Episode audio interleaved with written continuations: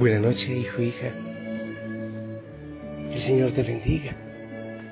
Espero que estés muy bien, que hayas vivido apasionadamente este día, el día del Señor. Un día especial para gozarnos, para vivir en, en Él, en fiesta, en familia también. Pero oye, nunca te olvides dedicar un buen tiempo del domingo al Señor. Es el día para Él. Para mí es fiesta. Es fiesta desde, bueno, iba a decir que desde el amanecer, no, desde antes del amanecer. Ya es fiesta, ya es gozo, ya es paz, ya es alegría. Y lo único que puedo hacer a esta hora es decir, Señor, gracias por todo lo que he vivido, por tanto amor, por todos los abrazos que he vivido, por aquellos hermanos, hermanas, hijos, hijas con quienes he podido compartir tu palabra. Gracias por el aire, por el agua, por el alimento. Gracias por los tres huevitos que siempre ponen mis gallinitas para, bueno, no para comer, no me como todo eso, para regalar. Gracias por, las aves que han cantado, por los saludos, por todos los niños que me han abrazado, sí, aunque hayan dejado mi sayal ya no en mocos.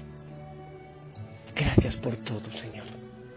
Es tan grande vivir contigo cada momento y cada día. Gracias por nuestros sueños. Ajá, por tantos sueños. El Señor, la montaña del silencio, Betel, donde vas a estar en adoración permanente. Gracias por la familia Osana, por todo lo que hizo cada hijo, cada hija. Porque te vivieron, porque vivieron contigo en este día, porque vivieron de tu mano. Gracias Señor por lo que estoy viendo, por el cielo, por el atardecer, por todo, Señor, por este gallito que está siguiéndome cada paso que doy aquí a mis pies. Gracias por él, él sabrá por qué lo hace. Gracias, Señor, porque podemos unirnos ahora en oración con cada hijo, con cada hija en el mundo. Gracias por eso. Gracias, Señor, y que sea para ti la gloria y la alabanza. Amén. Mi linda familia, creo que te acuerdas del Evangelio, sí, ¿verdad? Porque yo te lo prediqué y también en la Eucaristía, seguro donde fuiste. Aquella mm, mujer, claro, el Señor, en esta región cananea, aquella mujer que le grita, sana, mi hija. Primero le pide un milagro, pero luego le dice, ten compasión de mí, luego le socórreme, luego le entrega su vida entera su corazón. Y hablábamos del peligro de buscar solo el milagrito, solo el milagrito, pero el Señor quiere darnos mucho más y para eso necesitamos hacer un proceso de fe, un proceso con Él, para que Él pueda hacer el milagro, la obra completa y no solo algo, no solo un pedacito, no solo un caprichito, y que nuestra vida siga igual en el mismo vacío. Señor, soluciona este problema, pero y luego el otro y el otro y el otro. Nuestro verdadero problema, nuestra verdadera situación está dentro, está en nuestras opciones, en nuestras decisiones, en quien vive en nuestro corazón, a quien le entregamos nuestra vida en nuestro corazón. Y por eso yo creo, familia, que es muy importante, muy, muy importante hablar de nuestra relación con el Señor, de mi relación con Dios. ¿Para qué le busco? Como un Dios ratero, un Dios de bolsillo, cuando lo necesito. O realmente quiero que Él sea fundamental, la parte fundamental de mi vida, de mi existencia. Por eso quiero hablarte mientras eh, te preparas para descansar de unas ideas importantes frente a la relación con Dios. La primera es que Dios tiene grandes planes en tu vida. No solo hacerte un milagrito, un favorcito, sino grandes planes, planes completos. Nosotros, tú y yo, fuimos creados por Dios. Y fuimos creados a su imagen, dice el Génesis. Y él, tiene un sueño en nuestra vida, un propósito. Él tiene un sueño. Así como Dios separó desde el nacimiento a Isaías, Isaías 49.1, por si quieres ver a Jeremías, en Jeremías 1.5, a Pablo, Galatas 1.15, los separó para un propósito especial, específico. Él también tiene un propósito en tu vida, en mi vida. Y un propósito grande, no cualquier cosa. No cualquier cosa. Yo estoy seguro que los planes eh, que Dios tiene para mí son planes de amor, de misericordia. También para ti. Aunque ahora no estés en la mejor situación, Él tiene planes de bienestar y no planes para su mal, a fin de darles un futuro lleno de esperanza. Yo el Señor lo afirmo, dice Jeremías 29, 11. La palabra de Dios dice que la voluntad de Dios es buena, agradable y perfecta. Romanos 12, 2. La voluntad del Señor para ti, para tu vida, eh, es buena, agradable y perfecta. No es una voluntad de maldad, no es una voluntad a medias, no lo es. Él tiene un sueño grande, gigante para tu vida. Entonces lo primero, no te olvides lo primero que te he dicho. Dios tiene grandes planes en tu vida. Lo segundo, la voluntad de Dios, antes que nada, es que nosotros tengamos una relación con Él, una relación con Él, mediante su Hijo Jesucristo. Y es lo que debemos evaluar. ¿Cuál es nuestra relación con Él? ¿Cuál es tu relación con Él? Esto es bueno y agrada a Dios nuestro Salvador, pues Él quiere que todos se salven y lleguen al conocimiento de la verdad. Dice primera Timoteo 2 del 3 al 4. Lo segundo entonces es la voluntad de Dios. Ante todo es que tengamos una relación con Él. La primera cuál ¿te acuerdas? Dios tiene un plan perfecto, un plan eh, grande para ti. Dos, eh, la voluntad primera de Dios es que tengas una relación con Él. Tres, Dios quiere que tú seas discípulo de Cristo. Te lo repito, el Señor, el Padre quiere que tú seas discípulo de Cristo. Esto significa que nosotros, los cristianos, los que nos llamamos cristianos, debemos comprometernos a seguir la voluntad de Dios a diario, cualquiera que sea, y a cualquier costo. Así que aún como esta mujer que tuvo que hacer un proceso para que el Señor le mostrara y ella poder entender la voluntad de Él. Dice Lucas 9:23, si alguno quiere ser discípulo mío, olvídese de sí mismo, cargue con su cruz de cada día y sígame. Eso dice, eso dice. Eh, mañana te, anticipo para el Evangelio de mañana, el Señor dice, anda, vende lo que tienes y sígueme. Entonces tres, Dios quiere que seamos sus discípulos y para eso hay que dejar muchas cosas. ¿eh? Cuatro, la palabra de Dios nos ayudará a conocer la voluntad de Dios. Hay que acercarse más a la palabra de Dios. Obviamente también a los sacramentos y todo, pero en, por medio de la palabra entendemos muchas cosas. Tu palabra es lámpara a mis pies y una luz en mi camino, dice Salmo 119, verso 105. 5. Dios promete darnos sabiduría si simplemente le pedimos oración creyendo que Él lo hará. Hay veces que solo necesitamos pedir a Dios que nos dé sabiduría para discernir su voluntad. Si a alguno de ustedes le falta sabiduría, pídasela a Dios y Él se la dará. Pues Dios da a todos sin limitación y sin hacer reproche alguno. Santiago 1.5. Y Filipenses 4.6 dice, Dios nos dice que podemos orar por todo. 6. Dios nos ha dado el Espíritu Santo para que nos guíe. Oye, qué hermoso pedir el Espíritu Santo.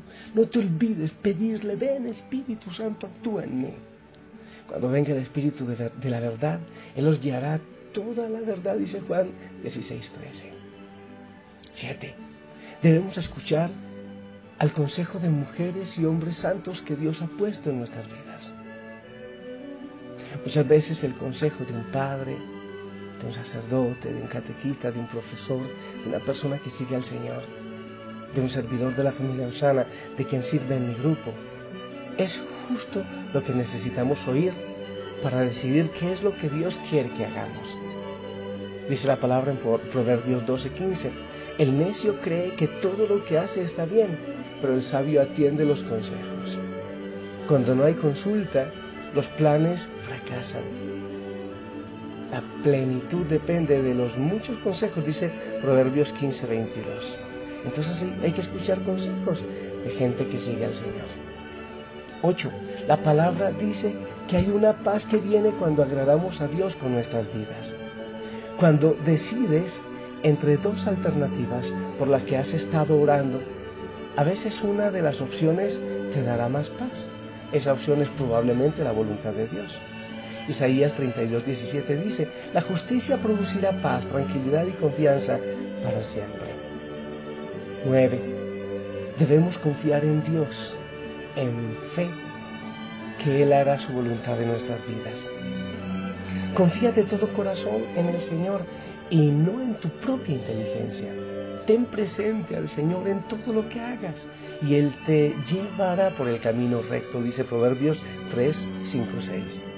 Estoy seguro de que Dios, que comenzó a hacer su obra en ustedes, la irá llevando a buen fin hasta el día en que Jesucristo regrese, dice Filipenses 1, 1 6. 10. Dios nos ha dado dones y capacidades para usarlas en su servicio. Dios siempre nos equipa para hacer lo que Él nos llama a hacer, el propósito de nuestra vida. Si tú no eres talentoso de cierta área, probablemente Dios no te ha llamado a servir en esa área. Romanos 6, Romanos 12, 6, 8, 1 Corintios 1, 11, Efesios 4, 11. Eh, allí hablan de dones, de los dones que el Señor nos da.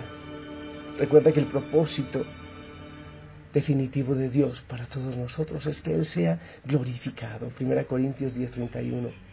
Que el Evangelio y el reino de Dios se expanda que Él sea nuestro Dios, nuestro Rey, el único, el que llena nuestro corazón. Él quiere llenar nuestro corazón. Indudablemente, Él quiere hacerlo. Bendito sea el Señor. Alabémoslo, glorifiquémoslo y evaluemos si realmente hemos buscado el propósito del Señor en nuestra vida en este día. Hay una canción, yo no sé dónde la encontré, bueno, sí sé, Anita, la Pustinik nuestra, me orientó hacia allá, pero me gusta mucho, quiero entenderla más y quiero compartírtela para que me ayudes a entenderla.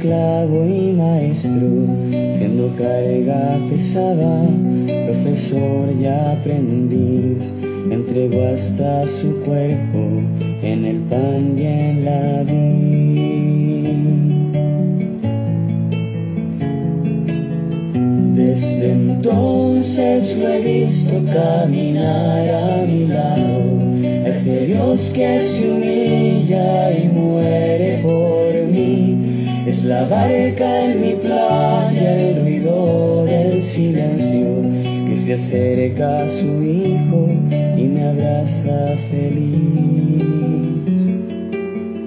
que se acerca a su hijo y me abraza feliz.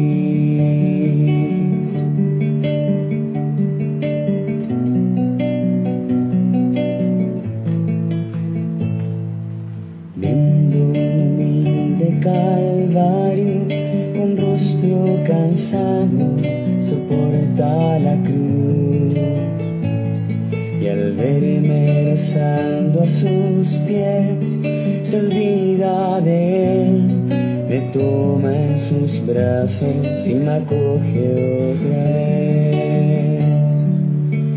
Siendo fuego paloma, el agua y el viento, siendo niño inocente, un padre y pastor Hoy acepta mi ofrenda, es mi vida, Señor.